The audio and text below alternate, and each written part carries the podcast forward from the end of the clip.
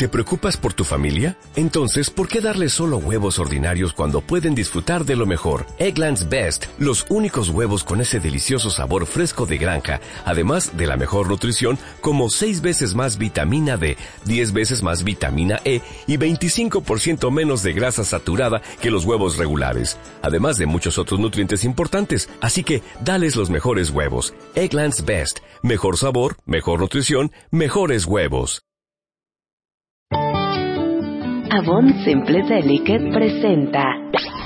El verano ya está aquí. Marta de Baile, solo por W Radio. Regresamos.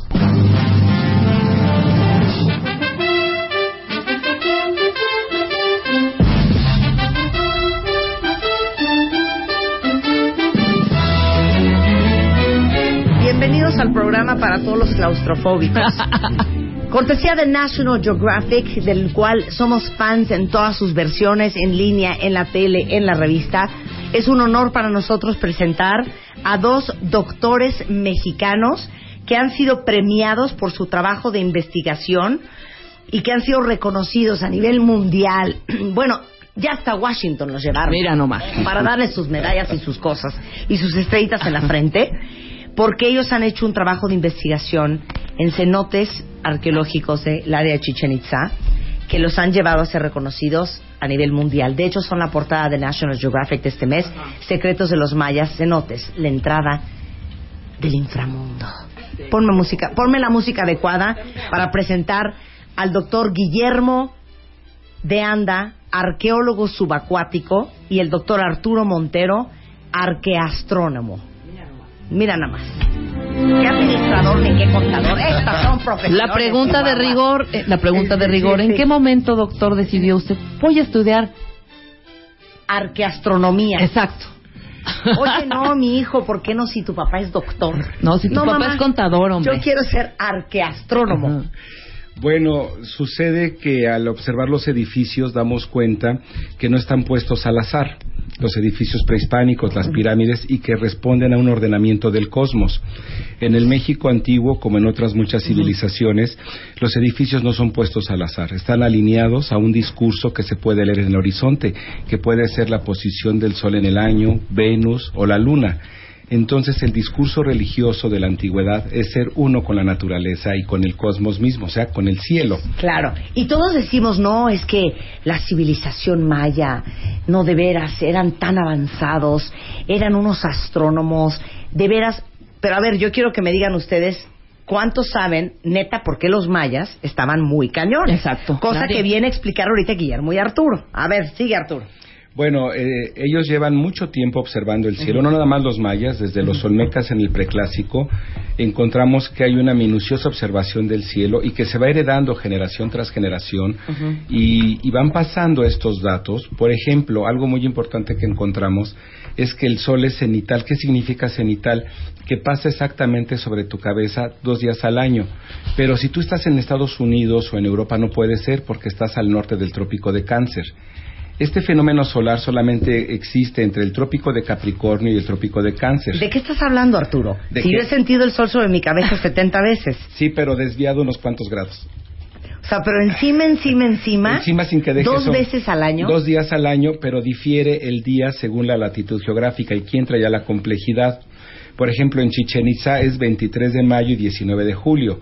Ciudad de México 17 de mayo y 27 de julio. Cada latitud geográfica cambia. En el Ecuador es el día del equinoccio y en el trópico de Cáncer en el solsticio de, de verano. Ajá. Este movimiento aparente del Sol, que tiene que ver con esto de rotación y traslación de la Tierra, fue observado por los ancestros en Mesoamérica y fueron dándose cuenta de que el Sol había dos días al año en que no deja sombra lateral alguna. Wow. Es un día mágico. Claro, Era un día mágico claro, no hay para los mesoamericanos, por supuesto. Y la pirámide del castillo entonces está alineada En Chichen Itza. en Chichen Itza a que el sol sale sobre el templo de las grandes mesas o el templo de las mesas en su esquina noreste perfectamente alineado. Al mediodía no hay sombra y en la tarde se oculta eh, alineado a la escalinata oeste de la pirámide, justamente en la dirección que Memo está trabajando en el cenote de Holtum a dos kilómetros de distancia. Por eso no entendí nada. Aquí, aquí estamos en primaria. Bien, no, a ver, los mayas dijeron, mira cómo está saliendo el sol. A ver, entonces, ¿sabes qué? A ver, párate más para allá. Sí. No, a ver, un metro más. Sí, No, hasta ahí. ahí. Ahí vas a poner la primera piedra. Suma erudición para llegar a ello a través de generaciones, de ir midiendo dónde. Porque hay otra cosa, Marta, muy importante, que el horizonte eh, en, en Yucatán es plano, o sea, no hay elevaciones. Una elevación en el horizonte hubiera eh, dado un dato erróneo, porque el sol entra inclinado. Sí. Entonces tenían que tener un lugar perfectamente plano para tener una observación precisa de los ángulos del sol. Más aparte, tuvieron que 20 kilómetros al norte o 20 al sur y se les sale. Se sale el sol del ángulo en el que está, me explico. Sí, porfa, ¿no? a ver, a ver. O sea, sea amable, Arturo. Yo sé que tú eres muy picudo. más No, no, sin no. un metro para medir, hija. O sea, nosotros nada. apenas snorkeleamos. No, no, deja- Simplemente deja con la metro sin observación. herramientas. Sin herramientas. Es lo Sí. que no entiendo. Sí, sí, sí. Es que el espíritu humano es genial y a veces pensamos que la tecnología lo es todo, mas sin embargo, cuando una civilización está dedicada a la observación, puede lograr grandes ventajas. Mira, la pirámide, si la vemos desde, desde planta, es un cuadrado perfecto. Ahora metamos el cuadrado perfecto en un círculo, lo dividimos en segmentos y sacamos múltiplos. Estos múltiplos forman ángulos perfectos que son la salida y la entrada del sol. Estos ángulos, que son múltiplos de 22 y medio grados, si estuvieran más al norte o más al sur, no daría, se iría el ángulo. O sea que la precisión que tuvieron los mayas lo- para este periodo posclásico fue de suma importancia. Ahora, dice aquí Víctor Ruiz, y se vale, ¿eh? Neta, ¿no habrá posibilidad de que haya sido puro churro? Los Aquí entra- 22.5 grados. Por supuesto que puede haber una posibilidad. No después de que se corroboran tantos edificios prehispánicos que tienen estas inclinaciones, pero a ver cómo explicamos el churro cuando las no solamente tenemos la precisión astronómica, Sí. sino que los cuatro cenotes están alineados a las cuatro fases de la pirámide, del edificio. El cenote sagrado al norte, Sí, el cenote Xtoloc al sur, el cenote Holtun al oeste y el cenote eh, Canyuyum al este. Y si trazamos dos líneas entre esos cuatro cenotes, el centro de esas dos líneas es el castillo. Es que es lo que no entiendo. A ver, hoy en día es fácil hacerlo porque hay los instrumentos y porque hay una cosa muy bonita que se llama helicóptero. Claro. Tú te trepas y entonces estás viendo desde arriba o desde un avión dónde está qué. Entonces ahí puedes trazar perfectamente el punto. Pero pónganse ustedes a pensar cuántos kilómetros hay entre el centro del castillo y cada cenote. Bien. ¿Tú ¿Cuántos hay? Sí, dalo, dalo, dalo. A- a- al de Holtum, dos Ajá. y medio kilómetros. Ajá. A- al otro, ¿cómo se llama? El, el, Canyuyum, unos Canyuyum, 700. unos 700. Eh, el, el sagrado debe estar como a 800 metros y el otro como a 700. Como a 700. Por eso, entonces ellos tuvieron que caminar, Ah, claro. ¿no? Claro. Sí. Y entonces que iban con una varita, iban midiendo. Midiendo el sol, supuesto. Palo. miden la sombra supuesto. del sol. Los griegos, con Erastóstenes, lograron considerar que la Tierra era redonda muchos años antes que los europeos, eh, me refiero al periodo medieval, lo podía considerar. O sea, observar al cielo permite entender una geografía. La geografía se entiende a través de la sombra del sol. Entonces ellos se fueron moviendo a partir de la sombra del sol y fueron recorriendo muchos lugares. Ahora, quiero decirte algo, Marta. La latitud geográfica que nos interesa corre desde lo que es el Golfo de México hasta el Caribe. Pudieron haber puesto en cualquier lugar de esta línea de latitud, pero aquí viene la segunda parte como apunta Memo. Tenía que haber cenotes que marcaran los rumbos del cosmos. Es la, mira, esta pirámide es tan importante que si tú ves cada, las escalinatas, tiene 91 por lado, 4, 364, más el último escalón, 365. O sea, aquí hay un ingeniero en sistemas que está que dice que se va a regresar a la carrera que porque no está entendiendo nada de los cálculos.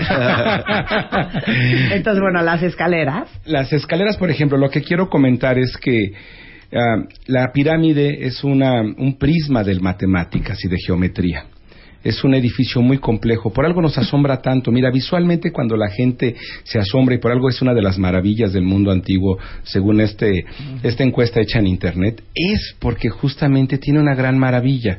No me voy a meter a lo místico, me voy a meter simplemente a las matemáticas y a la geometría y dejar que cada persona le dé la validez que mejor desee. Yo nada más voy a quedar comentándote que el lugar geográfico donde se plantó está alineado con el Sol para un fenómeno que se llama paso cenital del Sol, que sucede dos días al año, 23 de mayo y 19 de julio. La pirámide está puesta en un ángulo a la salida del Sol y en el otro al ocaso. Entonces fue puesta. Ahora, es una geometría tan perfecta que puedes dividirla en segmentos y los segmentos te dan los ángulos del Sol. Para colmo, el cenote que trabaja Memo, que es el cenote de Holtum, que esto es maravilloso, el Sol entra vertical y se mueve el reflejo que hace sobre el cenote como un espejo hasta que la luz sale del interior. Entonces, eh, esto nos, nos lleva a que fue, un, fue, fue una ejecución de erudición. Eh, es muy difícil, claro, eh, comentarlo. Yo te, te podría decir que para el público que así lo desee, vamos a dar una conferencia, Memo y yo, en la Universidad del Tepeyac este viernes a las seis de la tarde. Hay que lo vean en tu internet, ¿no? En tu página. Que exponiendo vean toda esta investigación. todo esto con fotos, porque sí es, es, es, es complejo, definitivamente es es un poco complejo, pero yo creo que aquí el punto importante es aceptar primero que hay una gran erudición en el mundo antiguo y que por otro lado el lugar está muy bien definido. O sea, no hay otro lugar en el mundo donde pudo haberse levantado el edificio si no fuera ahí y que además su orientación y su diseño están con un profundo fin. Ahora vamos a hablar de los cenotes. Claro, claro, y, precisamente hablando del churro, porque, porque dentro de Chichén hay como 14 cenotes. ¿Por qué eh, están precisamente alineados eh, hacia el castillo únicamente cuatro de ellos, que precisamente simbolizan, como decía Arturo, eh, los antiguos mayas y los mesoamericanos en general eran personas profundamente religiosas. Ellos vivían para la religión y la religión regía su mundo, obviamente con el propósito de propiciar cosechas y, tenía fines agrícolas total y absolutamente.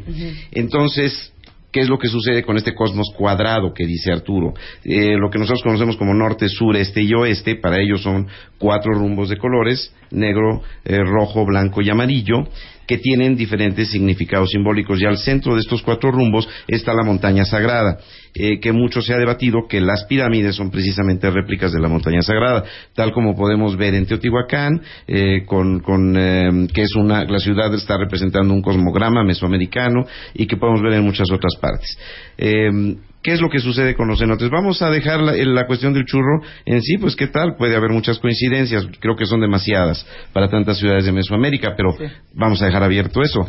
Sin embargo, lo que estamos viendo en los cenotes, que es arqueología eh, 100%, porque estamos analizando datos materiales, medibles, tocables, identificables. Estamos viendo que en estos cuatro cenotes específicamente, el sagrado es muy conocido, ha habido una gran cantidad de ofrendas desde siempre, el, el cenote que estamos estudiando, el Holtún, hay ofrendas, hay esculturas, hay eh, restos óseos humanos, restos de animales, vasijas, y algo que nos llamó poderosamente la atención, espinas de raya. Los eh, antiguos mayas tenían una serie de rituales, como les digo, se la pasaban haciendo rituales en fechas muy especiales. Encontramos en esta plataforma a poca profundidad que actualmente está inundada, encontramos rayas, eh, perdón, eh, puntas de raya, sí, espinas de raya, que eran usadas para el autosacrificio. estas lo usaban los varones y se autosacrificaban la parte que nada más tenemos los varones, que debe haber sido muy doloroso. ¿Se mutilaban el pene? No se lo mutilaban, sino que eh, metían la espina ¡Ah! para que sangrara profusamente. Por la uretra. Eh, no por la uretra, sino, sino al revés, digamos transversal o sea, atravesar el pene. Exactamente. ¿Por? Y el problema no era atravesar, yo creo que el problema era sacarlo. Este, era, el, el pene obviamente está simbolizando las cuestiones de fertilidad. Y vemos cultos fálicos en pues, prácticamente también todos los sitios mesoamericanos. Y el, el pene, eh, esta sangre del pene, obviamente simbolizaba una de las ofrendas máximas de sangre que podía dar eh, un humano y esto trataba de propiciar que hubiera lluvias, como un símil, ¿no? Derramamiento de sangre de un líquido y eh, tener lluvias. Bueno, tenemos estas espinas que son muy difíciles de encontrar arqueológicamente porque en los sitios de superficie tienden a desaparecer. Cuando las vemos en un cenote, que es un lugar en donde definitivamente no pertenece una espina de raya, porque los cenotes no son otra cosa más que cavernas inundadas que se inundaron hace unos 10.000 años, eh, al final del Pleistoceno, y que tal como los conocemos ahora los conocieron los antiguos mayas, pero que tuvieron fluctuaciones. Esto es otro dato que está arrojando nuestro, nuestro proyecto. El, el nivel del manto freático, el nivel del agua, estamos viendo que ha cambiado con el tiempo, que ha tendido a bajar. Eh, en algunas ocasiones cuando hay sequías.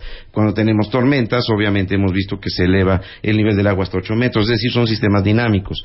Y lo que estamos proponiendo que para el clásico terminal en Chichen Itza, clásico terminal, estoy hablando siglo, siglo X, principios del siglo XI de nuestra era, eh, hubo una gran sequía que está documentada por las personas que estudian el clima antiguo, entre otros muchos nuestro amigo el doctor Mark Brenner, que nos ha dado datos muy específicos de que en, en, el terminal, en determinados años, hubo una sequía brutal, que pudo haber durado tal vez hasta 10 años, que pudo haber causado obviamente una gran crisis, y al descender el nivel del agua en este cenote, en Holtun, que pudo haberse ido hasta 6 metros, no parece mucho, pero sí lo es, seis metros de, descenso del, nivel del manto freático, los mayas estaban desesperados por lluvia, entran al cenote mismo, tal vez van en una canoa o en algún elemento para flotar, se acercan a este nicho como tratando de ir a las entrañas de los dioses, en este caso a las entrañas de Chak, el dios de la lluvia, que, por cierto, vive en las cuevas y los cenotes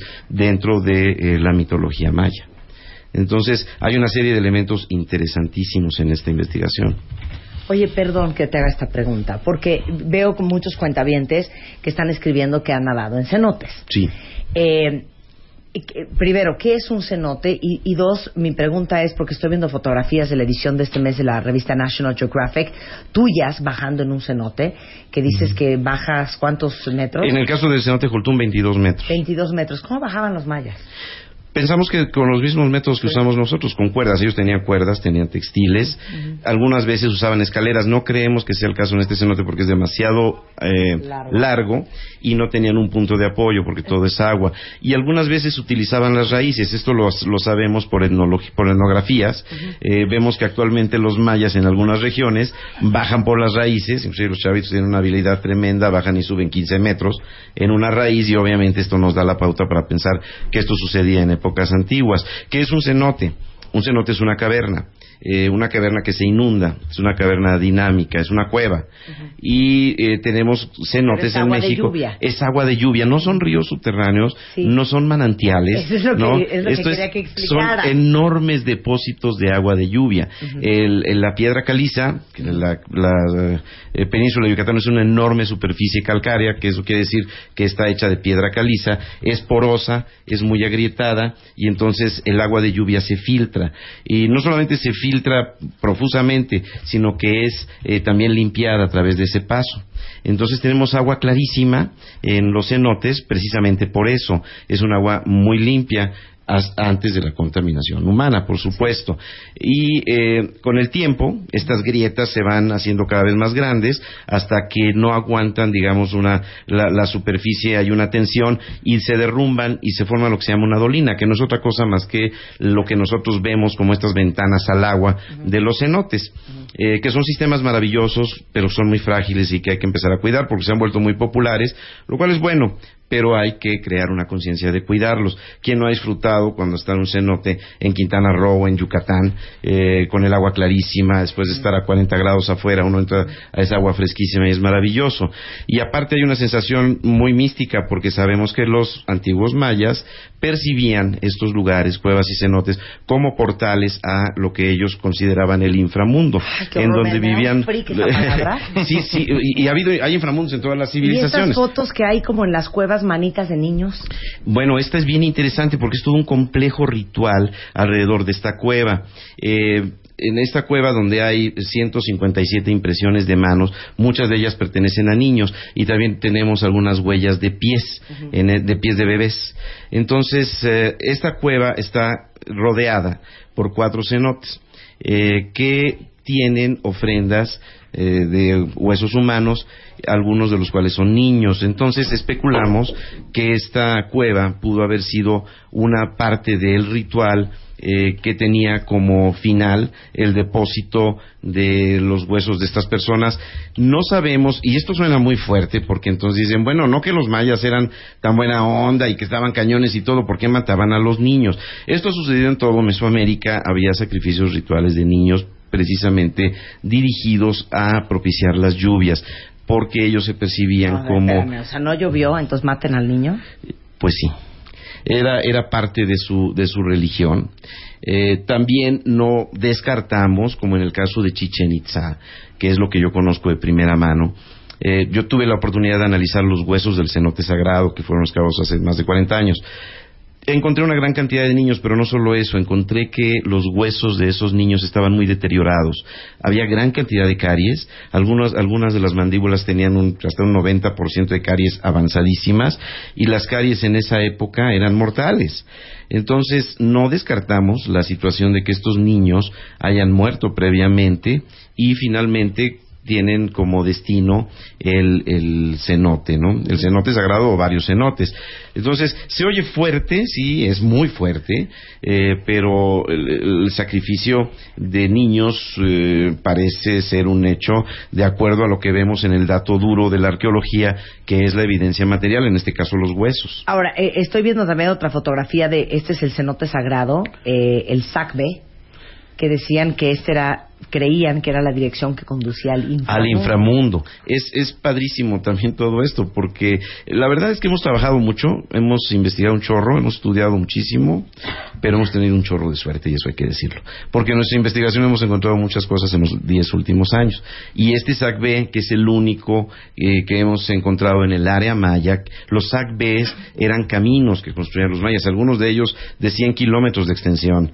Y en este caso, hay uno dentro de una cueva que parece estar recreando el mito de creación que se cita en el Popol Vuh, un, libro que habla de la creación específicamente para el área de Guatemala, Quiché, y que, narra que los héroes gemelos, que eran dos personajes que de alguna manera salvan al universo, eh, siguen varios caminos hasta que llegan al camino negro, que en este caso para nosotros es el oeste, y el camino negro les dice yo soy el camino que deben tomar, y llegan a Que es un inframundo en el cual eh, hay una serie de, opuestos que se complementan como el bien y el mal, como la oscuridad y la luz, etcétera, pero van a través de un camino dentro de una cueva y cuando encontramos un camino dentro de una cueva que lleva a un cenote eh, que buceamos y que sigue en dirección oeste, la verdad es que pensamos que tenemos un dato muy interesante que podría estar recreando un mito eh, de, cómo se formó el universo en el concepto de los mayas. ¿Cómo se formó el, universo de acuerdo al concepto de los mayas? los mayas, en el Popol Vuh, se narra que los dioses primigenios eh, forman todo lo que hay, que en un principio todo era agua y que los dioses van formando todo, las montañas, las cuevas, la tierra, y que estos mismos dioses depositan en una montaña sagrada las primeras semillas de maíz para el hombre, y después hacen una serie de experimentos y hacen nombres de maíz, y hacen nombres que, que, no les gustan porque hablan mucho y los convierten en monos, y hasta que, hasta que finalmente los hombres de maíz son los que prevalecen y que son los que eh, eh, dan pie a la, a la civilización como los mayas la conocieron. Entonces, eh, el Popol Vuh nos dice muchas cosas. Claro, hay que tomar eh, esto con cuidado porque el Popol Vuh es un texto muy local. Sin embargo, es prácticamente lo único que tenemos como una referencia directa hacia mitos de creación del universo que está perfectamente escrito y traducido. Si alguien si alguien lee el Popol Vuh... ¿Por qué no se van a tomar un café? No, no, no, una, una pregunta. Si alguien lee... Si una persona... Está bien porque la gente está... Si una persona, si una persona cualquiera quiere leer el Popol Vuh, ¿le vamos a entender? Sí, por supuesto, aparte es un libro muy bonito. Totalmente entendible. A veces es un poco raro porque tiene muchas metáforas, pero es totalmente no solo entendible, sino es un libro muy bonito. El Fondo de Cultura Económica ha hecho creo que 300 mil impresiones de ese libro, que es, aparte está, es barato, es una buena versión, la de Adrián Recinos, y es un libro entendible, es, tiene mucha poesía y muchas metáforas. Bueno, regresando del corte, es que les quiero platicar que hace dos semanas Rebeca y yo en mi casa, Arturo y Guillermo, ¿Sí? vimos la cosa más espantosa para cualquier persona que es remotamente claustrofóbica. Y como yo soy claustrofóbica, haz de cuenta que estaba viendo una película de terror. ¿Qué viste? Es el video este que hizo Luis Sánchez y Ricardo Castillo, que son Ah, muy rusos amigo, muy profundos, amigo de ¿no? Luis, sí. ser íntimos. Los de rango este- Sí, cómo no, extendido. cómo no. Rango son- extendido. Ahorita les voy a mandar la liga y ahorita en el corte comercial, adelántenle si quieren por el minuto 18, porque dura 22 minutos el video. Ay, pero está divino, vean. Pero es este el, el, el buceo que hicieron, ahorita nos vas a explicar, pero hay una parte, cuentavientes, que están a no sé cuántos kilómetros de la entrada del cenote, que tienen que pasar por un estrecho que creo que no tiene más de 40 centímetros de diámetro. Y son cinco minutos de ese traslado. Bueno, cuando vean esa parte en el video ya se van a quedar sin aire y nos van a explicar nuestros queridos invitados ¿Cómo le hoy, hacen? homenajeados en vida en W Radio. Gracias. Porque dice dice Guillermo que él tuvo una, una experiencia similar y que casi casi se queda atorado ahí. Para todos los que les encanta bucear, Así es. les vamos a hacer la alegría al regresar. No se vayan. El verano ya está aquí. Marta de Baile, solo por W Radio. Regresamos.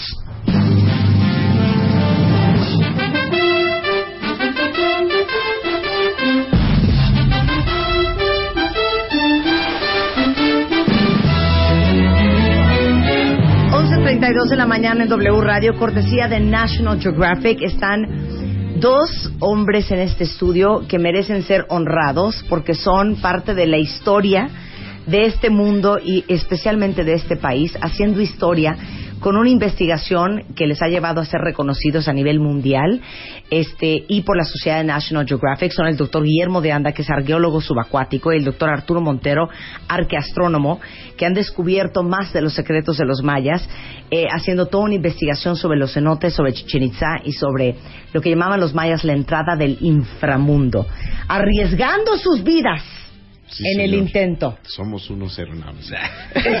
Están locos. No, mira, lo que pasa, sí, sí se necesita estar un poco loco, como dice un amigo, a lo mejor no se necesita, pero sí ayuda. El caso es que eh, es maravilloso, la exploración, la adrenalina, es, es increíble, pero no somos tan locos porque nos somos somos muy miedosos, porque llevamos una bola de... Tú no sabes lo que es el llevamos, miedo, hijo. Llevamos muchísimos tanques extra, No, no, llevamos no, no, muchas no, precauciones, no, no, no, no, mucho no. entrenamiento, Mira, les decía yo planeación. antes del corte que Rebeca y yo hace dos semanas en mi casa estábamos viendo un video de Luis Sánchez y Ricardo Castillo, Buenos amigos, sí. este que son amigos tuyos, que hacen buceo profundo, Ujú. Eh, cosa que para ti son pff, chiquilladas y No, cosas no, todos los nada, días. no, no. Bueno, en el video que ya les tuiteé a la liga para que con paz y tranquilidad y- ¿Lo y- vean? y un tequila lo vean, hay una parte que quiero que expliques cómo funciona. Porque explican Luis y Ricardo, que los vamos a traer al programa a raíz de haber visto el video, que es un pedazo del cenote que tiene, imagínense esto, cuentavientes, ubican una regla de 30 centímetros, bueno, pues pónganle 10 centímetritos más.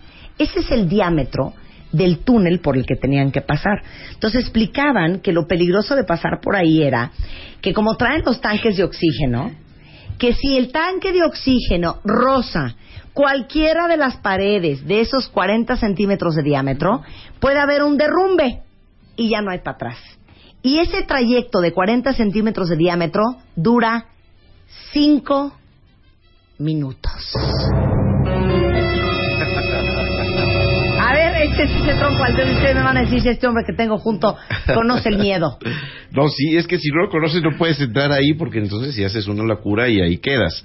Entonces hay que tener miedo para defenderte y saber qué es lo que puede pasar, cuáles son los riesgos potenciales y cómo evitarlos y en un momento dado. Y mira, yo te digo algo, Cuenta tu peor historia. mi peor historia. Estaba buceando hace cuatro años eh, haciendo un video que eh, se los se los puedo dejar A ver, por ahí. ¿ya cuál es? Ya un, lo buscamos es en un video increíble, no está en YouTube Ah, este. que la canción. Este es un video que hice con un gran amigo y el mejor fotógrafo y, y- y videógrafo que había de cuevas, Wes Kyles, eh, que también trabajaba para National Geographic. Hicimos este trabajo y él quería filmar una restricción y ninguna restricción le parecía buena. Estábamos en, eh, en, em, Dos Ojos, precisamente, eh, y estábamos haciendo una conexión hacia Nohoch-Nachich, que- fue el primer sistema enorme que, que- que se encontró hace muchos años. Y entonces no encontraba una hasta que encontró una como la que describes. No era demasiado larga, pero sí estábamos muy lejos de la entrada. Estábamos, no sé, 800 metros de la entrada y él encuentra su restricción para filmar. ¿Qué es su restricción? Eh, Restricción, ¿La una restricción, una, una cuestión, eh, técnicamente se dicen restricciones a estas cosas apretaditas, eh, donde tienes que... Tunelcillos. tunelcitos, donde tienes que quitarte los tanques. Y traíamos tanques montados a los lados y entonces los tanques iban hacia adelante.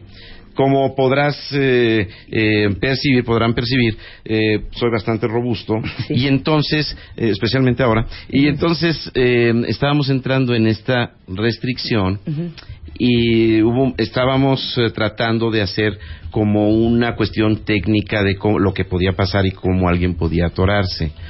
Y íbamos a simular eso.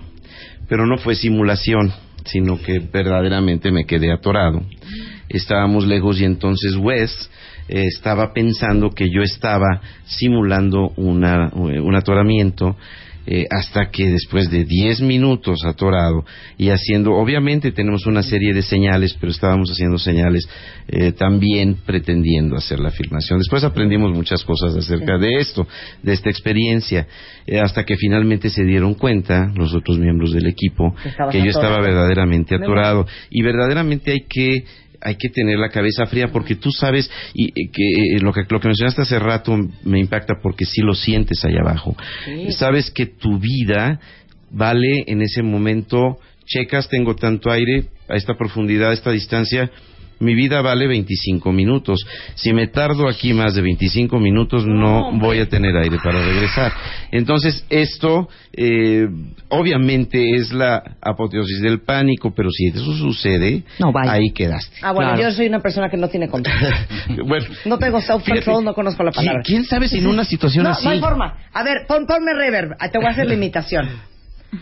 Un buzo, quítame la música. Se oye así, ¿no?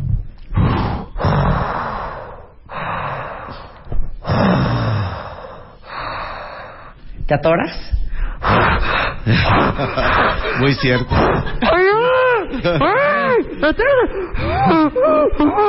Así estaría yo. Es muy cierto. Y ahí quedo, güey. Es muy cierto. Ahí quedo. Pero cuando empiezas a hacer eso, de inmediato Ay, no. dices, es que si hago y ya Hiperventilo. Y- Ponle reverb a él, ponle Sí. reverb a él. A ver, va. Es va. que si yo Danos si- respiración buzo. Si yo empiezo No, bueno, respiración danos- buzo. Claro. Todo está Sí, precioso. sí, cálmate, y de pronto, mamá. ay, güey, ya no ya no paso. Sí. ¿no? Tú- Tranquilo, te vas a quedar, te vas a morir, no- y ahí te quedaste porque si te mueres. Entonces, Sí, claro. si tú en ese momento hiperventilas Y te desmayas. y te desmayas en el mejor de los casos, pero si no vas a empezar a pensar eh, tonterías. Claro, claro, y- claro. Y, vas No a empeorar tu ajá, situación. Lisette dice, mi marido está, se está ahogando solo de escucharlos. Es claustrofóbico y dice que ni loco va a ver el video. Dile a tu marido que yo lo comprendo, porque yo soy la mujer más claustrofóbica sobre la faz de la tierra. Les digo que cuando me trataron de poner un escafandro en Bora Bora, me escapé de morir. Bueno, cuando vi el video, de veras estaba viendo yo, haz de cuenta, Halloween No 3. estabas viendo, viviendo la Una experiencia. güey, una, un sofoque. Bueno, Sí es fuerte, pero pregúntele a Luis qué sintió cuando pasaron esa restricción y cuando le añadieron a su mapa esos metros de exploración, que finalmente ese es el propósito. No estamos locos queriendo ir a poner nuestra vida en riesgo. Doris dice, ¿de qué hablan? Yo ni con snorkel podía hacer eso. No, bueno, yo, tam- yo, yo soy cero aventada y cállate los ojos. Yo no hago eso ni loca.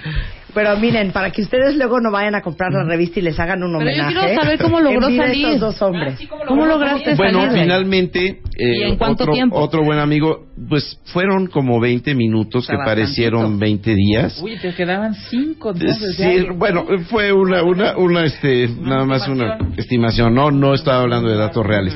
Pero eh, Tom Eiliff, otro buen amigo, biólogo, que estaba, estaba dentro del, del video, finalmente pudo entrar del otro lado y me, y me jaló porque lo que estaba atorado era un brazo porque metí, metí el tanque y ya no lo pude sacar y ya no podía sacar tampoco mi brazo. Entonces Tom jaló, jaló el tanque que yo tenía, lo desenganchó y me acomodó el brazo y me jalaron de... de- de- de Ok, fuera. ahora lo más cañón de todo lo que acaba de contar para todos los que son claustrofóbicos es, ya te atoraron. Entonces, el instinto natural del ser humano, porque no somos anfibios, es Vámonos en chinga a la superficie, quítame esa chingadera. ah, no, pues eso tampoco lo puedes No, hacer. no puedes porque hacerlo. entonces sales con una con el, col- el pulmón colapsado, con los ojos llenos de sangre, porque no hiciste lo que viene siendo su Y tu descompresión. de sangre uno. lleno, claro, y tu sangre lleno de nitrógeno, burbujas Claro, de por nitrógeno. supuesto. No, o por sea, no supuesto. puedes subir en friega. No, no, no, Nada. no, tienes que llegar a hacer tu A compensarte. Tienes que medir tu, tu, tu gas, lo que estés respirando para eso. Por esto es que es lo que les digo, de verdad somos tan miedosos que dejamos tanquecitos por todos lados, Claro. que llevamos aire extra por todos lados, Sí, claro. que tenemos gente de apoyo cerca de la superficie. Entonces, Que hay sí, líneas para Hay irse líneas, hay entrenamiento, hay experiencia. No estamos tan locos, ni somos tan temerarios, de verdad. De hecho, temerarios no somos. Eh, lo que estamos tratando de hacer es un trabajo. En este caso, mapear lo que hace Luis, por ejemplo, eh, mapear cenotes, eh, tirar línea, etcétera, ¿no? Bueno, yo no quiero ningunear a Arturo, porque Arturo también es un doctor. Cuéntanos una historia tuya, hijo. Bueno, también buceando al norte de Mérida en el año 91, que me iniciaba yo en el espeleobuceo.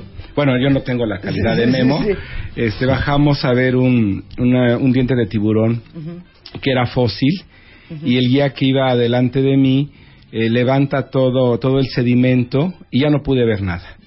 Lamentablemente cometí un error técnico, perdí la línea de vida. ¿Qué es eso? Eh, llevas una es línea. tu cuerda. Es, yo le digo a mis alumnos, son las migajitas O sea, son- de Hansel y es lo que te Gretel. iba a decir, son las morronitas de Hansel y Gretel. Exactamente. y, y la pierdo y ya no puedes ver nada, no ves nada. En ese momento tú ya no sabes dónde está arriba y el abajo. Dios mío. O sea, se pierden las dimensiones, las escalas se pierden y como dice Memo, este, ves el reloj y sabes cuánto tiempo te, te queda. A mí me quedaban nueve minutos. Ay, no.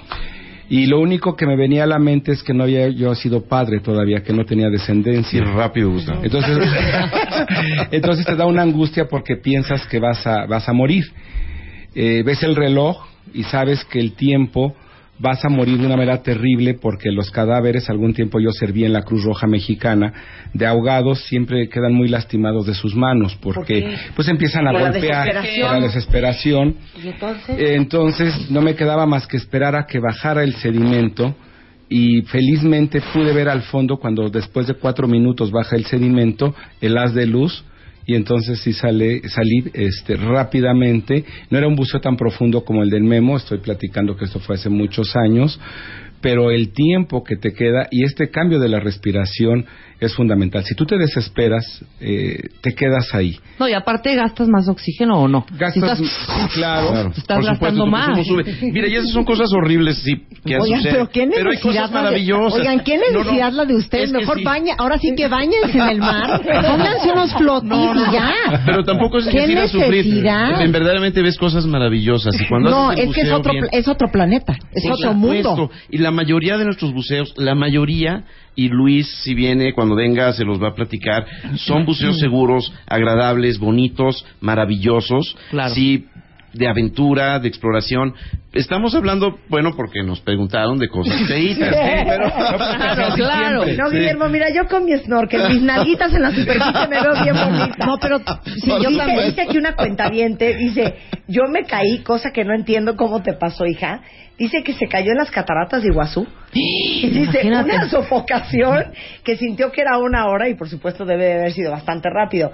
Eh, Sofía Garnica, de la familia Rafa- de Rafael Garnica, te Ah, mandas a saludar a. Memo de Anda. Y Buenos dice, amigos. este, yo estoy en mi oficina, que no es de 40 centímetros de diámetro, ya no puedo respirar tampoco de lo que están contando. Ah, pues un saludote a ellos. Eh, dice aquí, este, ¿quieren ver Rafa. algo claustrofóbico? Vean la película de Sanctum.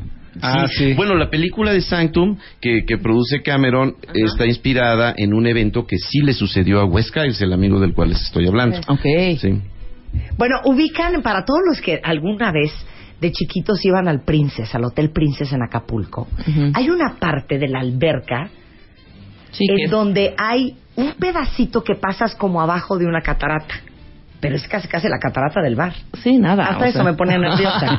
Nadie pasó esa catarata del Princess. Estaba ahí, pero no. No, sí. A mí me da miedo cruzar de la de la de las Ok. brisas al mar. Claro, Y es un ahora. arquito. Ahora, así como si mueres en el Everest, Sí. no hay manera de que te bajen, ahí se queda el cadáver. Depende. Si mueres en un sanctum, Sí. en un saco. Claro, depende, depende. Ahí te quedas. Yo, yo, yo tengo, un- tenía un buen amigo, Parker Turner, Él murió en, en el sistema Huacula hace ya casi 20 años. ¿Cómo? Eh, él, él era un extraordinario buzo de cueva, extraordinario. De hecho, él fue quien, quien me eh, llevó a las cuevas, ¿no? Y eh, estaban haciendo, el arqueólogo estaban haciendo una exploración muy profunda. Estaban eh, como a 100 metros de profundidad y casi a 2 kilómetros de distancia de la entrada. Estaban explorando una, un, un- un cuarto, como nosotros les decimos, un área pequeña. Y hubo un, un, eh, evento geológico rarísimo, eh, los geólogos lo describen como algo único. Eh, hubo una especie de, de cambio de marea, ¿no? Vamos a, a decirle así, un cambio de nivel de agua. Probablemente dicen que esto fue por algún derrumbe. Es un sistema enorme, enorme, enorme. Eh, Huacula profundísimo. No está ¿Huacula explorado. se llama? Huacula en Florida. Para nunca ir. En. Florida. Y es, es muy profundo. Entonces debe haber habido algún efecto de eh, succión del, del fondo, algún derrumbe fuerte lejos de donde ellos estaban. Pero esto causa que el lugar en donde ellos están eh, haya un derrumbe que les tapa la entrada que no era muy grande. No. Entonces queda la línea. Atrapados. Eh, atrapados. Cuento esto que es feo y, y que, que- que sucedió a mi amigo y me da mucha tristeza, pero siempre me gusta contarlo por lo que pasó. Eh, Parker eh, estaba con, con Bill Gavin, se pusieron de acuerdo y Bill fue a buscar otra alternativa. Esto es lo que hay que hacer en estos casos, ¿no? Otra salida. Mientras Bill fue a buscar, Parker excavó el derrumbe y logró pasar. Entonces logró abrir un huequito. Cuando pasa Gavin se da cuenta ya pudo no habría otro paso, pudo abrir Parker y lo sigue. Y llegan precisamente a una de estas estaciones en donde dejamos tanques nodriza y encuentra el tanque de Parker. Dije, Parker no ha llegado aquí.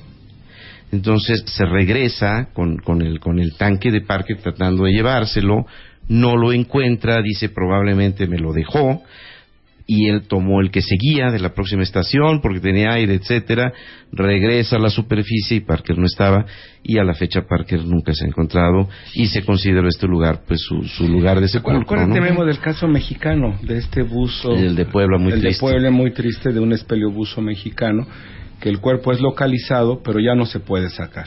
O sea, ya los pasos son tan estrechos que se localiza, pero el cuerpo no se puede ya recuperar. Pero bueno, no sé por qué nos pusimos aquí tan tétricos. No, oye, esto ya el está peor museo, que de- el museo peor es que de maravilloso. King. Está peor que de King. No, Lovely Sandy dice, yo ya hasta me quiero quitar el brasier. yo también estoy con una presión en el pecho. Ay, no, qué cosa. Bueno, en dos ojos es, Es maravilloso, mira. es padrísimo, pero lugares- si hay lugares donde sí, a nosotros nos dijeron, yo fui y me dijeron, no, sin guía y con tanque. Claro. Si no aquí en el chat, aquí, De en el verdad, cenotito. ¿Y pero- tú también, hija? podría- O sea, no Pero- tienes 20. No, pero ahí no te, no, ahí estás en el cenote y ves ahí nada más, ahí estás. No, pero, si hay gente que mi está mamá, pasando. Empieza a llover, hay un temblor, No, yo- en- yo- en yo- las placas de cocos y se te cae una piedra encima y tú ahí metida allá abajo. No. Yo por eso en tacones me veo más bonito. Mira, ustedes nada más nádenle, pónganse unos flotis. Sí, ya. No, pero Ahí en la orillita. de verdad necesitan creerme que el buceo en cuevas es maravilloso, que es un riesgo medido, que hay, que hay sistemas, que hay cosas.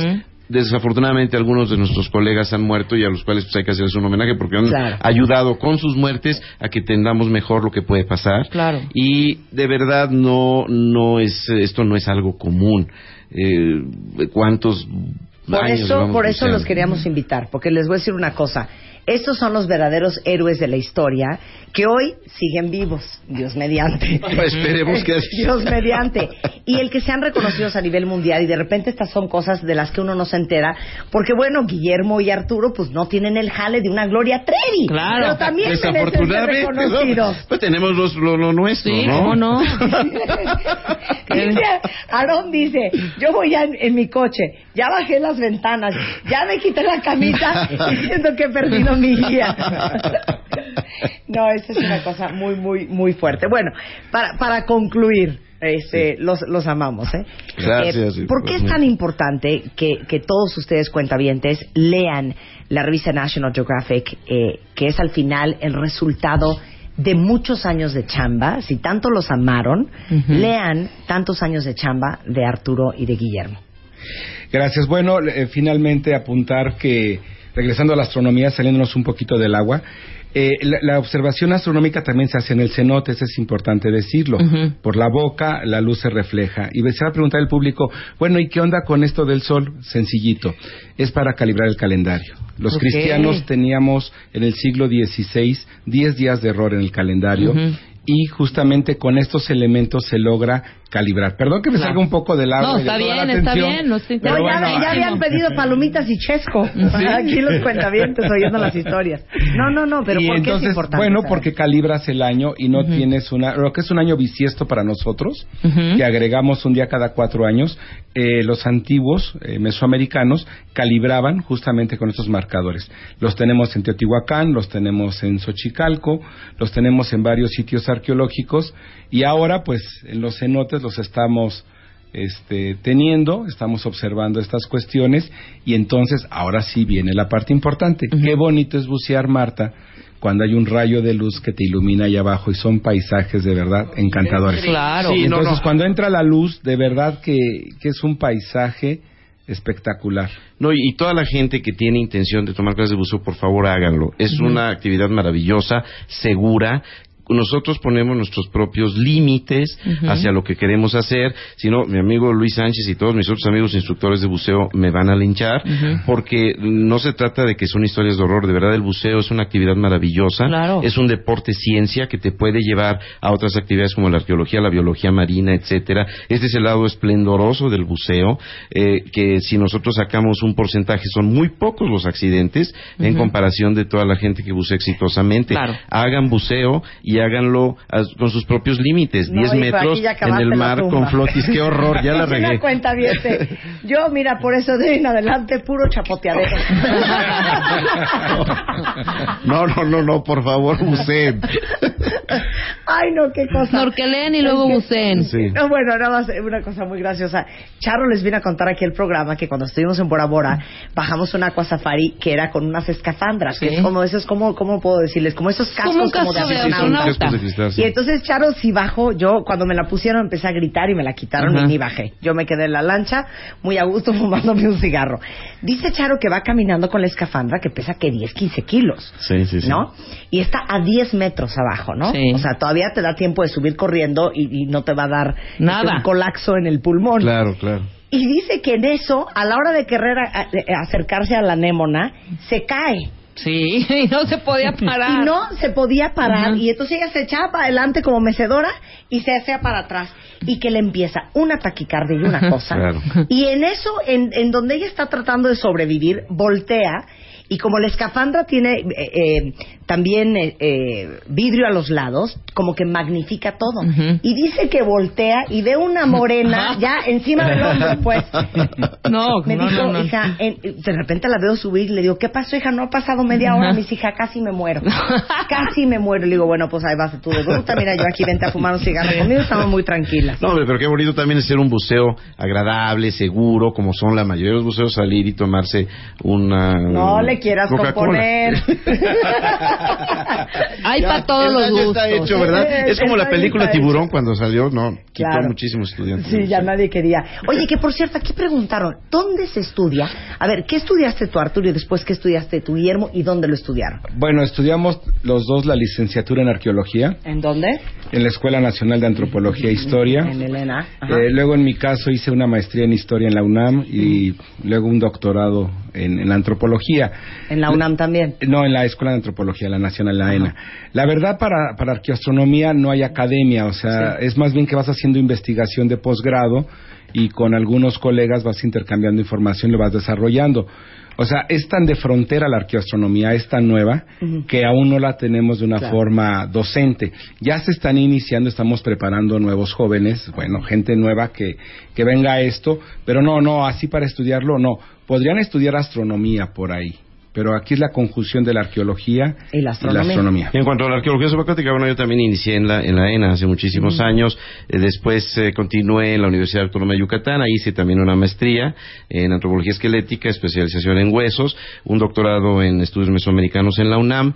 Y eh, hasta hace dos meses la Universidad Autónoma de Yucatán era la única universidad del país que tenía un programa de arqueología subacuática que pues eh, desafortunadamente todavía no lo podemos creer fue cancelado y pero habrá nuevas opciones pronto de, de, de este tipo de cosas Bueno, pues sí, amaron, los amaron, ¿eh? Y O sea, ustedes ya- van a dar, van a dar una el- plática, un el, curso. el Ah, sí, viernes. sí, El viernes los esperamos en la Universidad del Tepeyac a las 6 de la tarde. Eh, ojalá puedan asistir. Memo trae unas fotos bellísimas. bonitas de, de National Geographic Este, vamos padres. a tratar de explicar la geometría este, más, más ameno, ¿no? que llegan así nada más. Llegan así nada más, dice. Ok. Este, creo que están poniendo por ahí la dirección. No sé si la si la subieron, creo que te la pasé. Ahorita la vamos a tuitear. Este, es allá en Lindavista, Ujú. eh, allá a un lado de Avenida seis de la Callao, a las tarde. 6 de la tarde. Oye, ¿tienen Twitter libre. ustedes dos? Sí. Eh, Ay, venga, los Sí, Twitter. sí, tengo Twitter. Ok. Soy bien malo, pero sí. A ver, arroba, Es arroba Guillermo, Ujú. eh, no es cierto, es Arqueo Subacua. arqueo, Subacua. subacua. Algo Sí. más sencillo no hubo. Eh, sí, eso es lo más sencillito que Sí. encontré. Pero, oye, ¿qué te pasa? Pero perdón, Arqueo, era, yo estaba muy subacua. subacua. Ok. Y yo, tú? pues, un Facebook que se llama Arqueología Extrema. Ahí nos pueden encontrar. Estamos subiendo fotos ahorita. Y y todo. hacen tours y vámonos todos. ¿eh? Sí. Nos pueden invitar a Rebeca Sí. y a mí. Por supuesto. Ay, No, Simón. Ah, pues, si quieren... ¿tú ¿Cuándo? ¿Cuándo bajas? Yo me voy el 3 ¿A dónde? a la Riviera Maya. Yo ya te estoy siguiendo, ¿eh? Ah, pues por ahí vamos a estar. Por ahí Sí, vamos a pero- estar. Y, y- ¿Sí? Mayapán. Sí. Ay, Marta, de- pero si vas a hablar, No, vas a hacer cosas. cañón porque yo oí el programa en donde Marta dijo que iba a nadar con ellos y pues nunca pensé que nunca iba a volver. Cállate. bueno, pues ahí lo siguen en Twitter. Un placer. La revista es National Geographic de este mes en español. Secretos de los mayas cenotes, la entrada del inframundo. Este es el trabajo y el homenaje en vida que le vamos a hacer los cuentavientes al doctor Guillermo de Anda y al doctor Arturo Montero. No, Un es, es un privilegio estar aquí con ustedes. Gracias. Qué padre entrevista. Muchas gracias. Un placer. equipo. Hacemos un corte, más alegrías al volver. ¿Qué onda con nuestros pelos? Ahora sí que qué se No, y que con esto ya se me cayó el pelo. Ya con esto me lo dejaron maltratado. Ya, ya nos entienden. Entonces, Ay, a ver, ¿por qué no Sí. Hacemos una pausa y volvemos. Marca. Marca. Marca. Marca. Marca. Marca. 5166-8900 y 01800-718-1414. Marta de Baile en W. Avon Simple Delicate presentó